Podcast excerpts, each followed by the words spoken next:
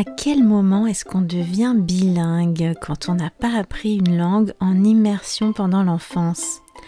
Aujourd'hui, je vais te raconter le moment précis où j'ai vraiment pris conscience que j'étais devenue bilingue en espagnol, que l'espagnol avait colonisé mon cerveau. Et ça s'est passé autour d'un événement tragique, alors qu'une araignée a eu le malheur de croiser ma route. Si tu veux en savoir plus, reste à l'écoute, je reviens dans une minute. The French Instinct. Parle, pense, vit en français et découvre d'autres horizons. Une émission proposée par Cathy Beauvais.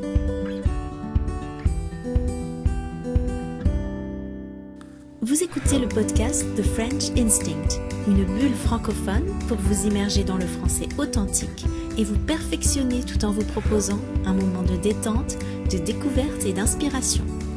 Moi c'est Cathy, je suis française, prof de français langue étrangère passionnée par les langues et tout au long de ces émissions, on parlera de la vie de tous les jours, de la langue française, de la France, mais aussi d'autres langues, d'interculturel, d'apprentissage Bienvenue dans ma bulle.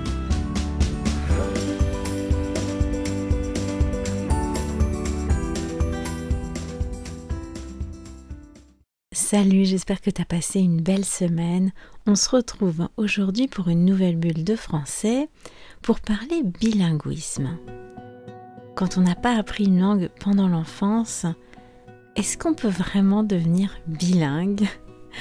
Alors moi, je vais te raconter aujourd'hui ce moment incroyable où j'ai vraiment pris conscience que j'étais devenue bilingue, où mon cerveau avait vraiment été colonisé par l'espagnol, à tel point qu'il y cohabitait avec le français, qu'il s'y était incrusté, qu'il y avait fait son nid.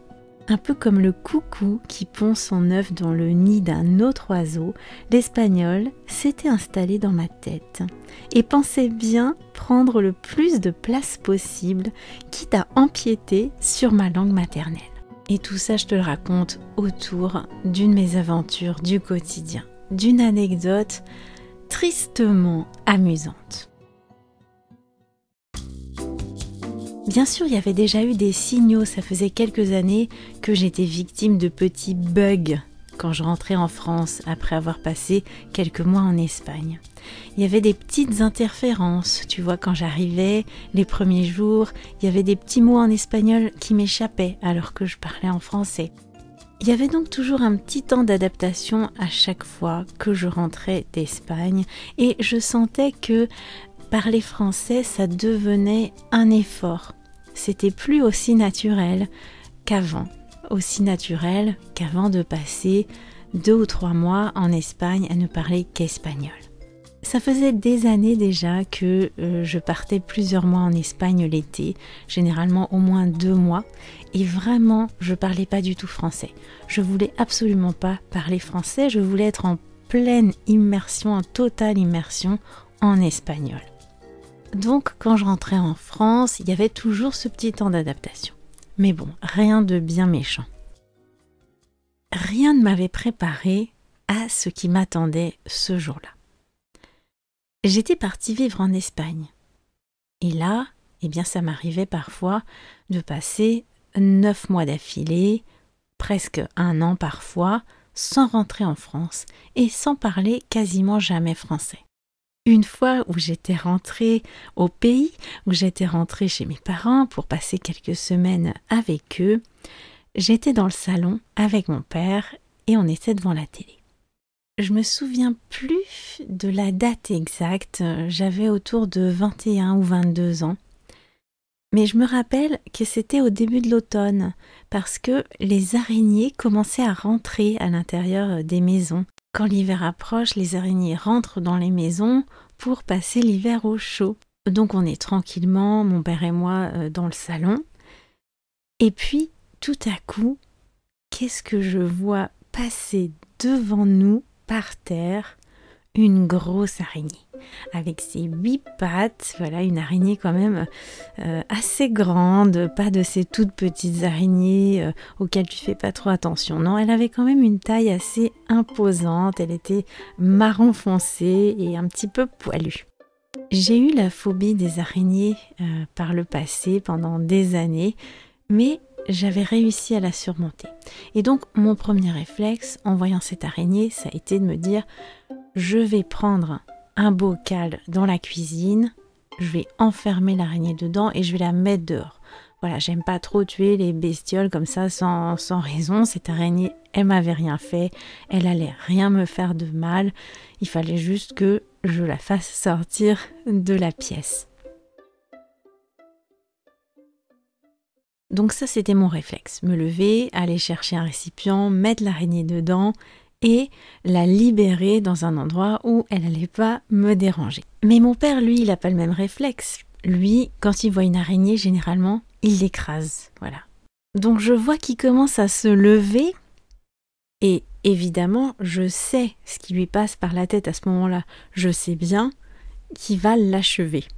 Alors je lui dis Laisse-la. Il me regarde avec un regard un peu étonné et il commence à lever son chausson. Voilà, donc il a enlevé son chausson qui était à son pied et il commence à le lever. Donc là, je reconnais bien le geste où il a l'intention d'écraser l'araignée. Alors, je répète encore plus fort, mais laisse-la C'est juste l'affaire de quelques secondes. Je vais aller dans la cuisine. Je veux juste qu'il l'arrête, qu'il sache que je vais intervenir. Donc je lui dis laisse-la Et là, tout en me regardant, euh, d'un regard euh, toujours amusé, il rabaisse son chausson, le plaque au sol, sur l'araignée, en l'écrabouillant au passage, bien sûr. Et là, je sens la moutarde qui me monte au nez, tu vois, je sens la colère monter en moi. Je me demande comment il a pu me faire ça, alors que je lui disais de la laisser, je lui ai répété plusieurs fois, malgré tout, il a tué l'araignée.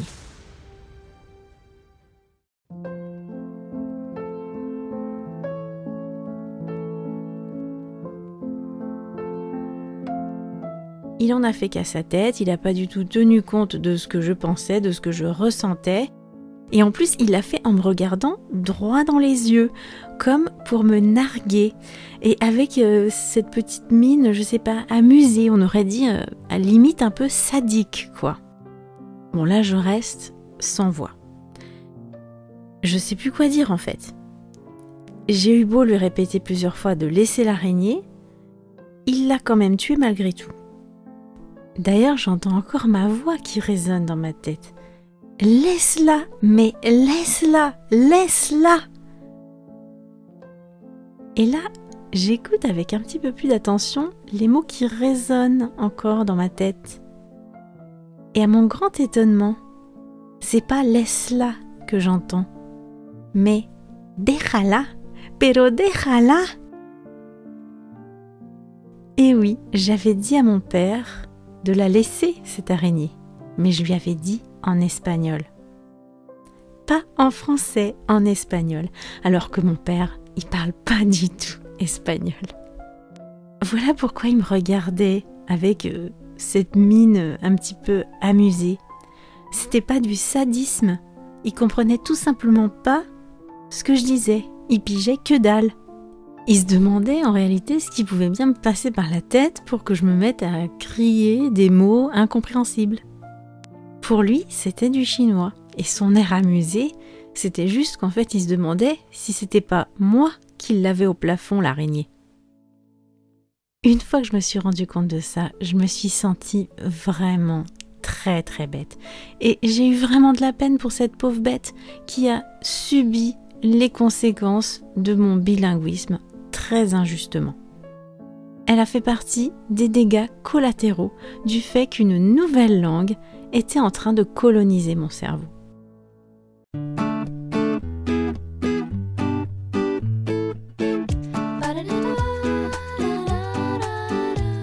Et j'ai trouvé ça quand même hallucinant de me dire que j'avais parlé dans une autre langue sans m'en rendre compte.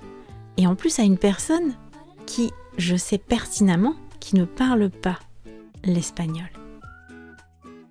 C'est quand même dingue de se dire qu'on peut, à l'âge adulte, arriver à devenir bilingue, qu'une langue peut vraiment occuper notre cerveau, le squatter à sa guise.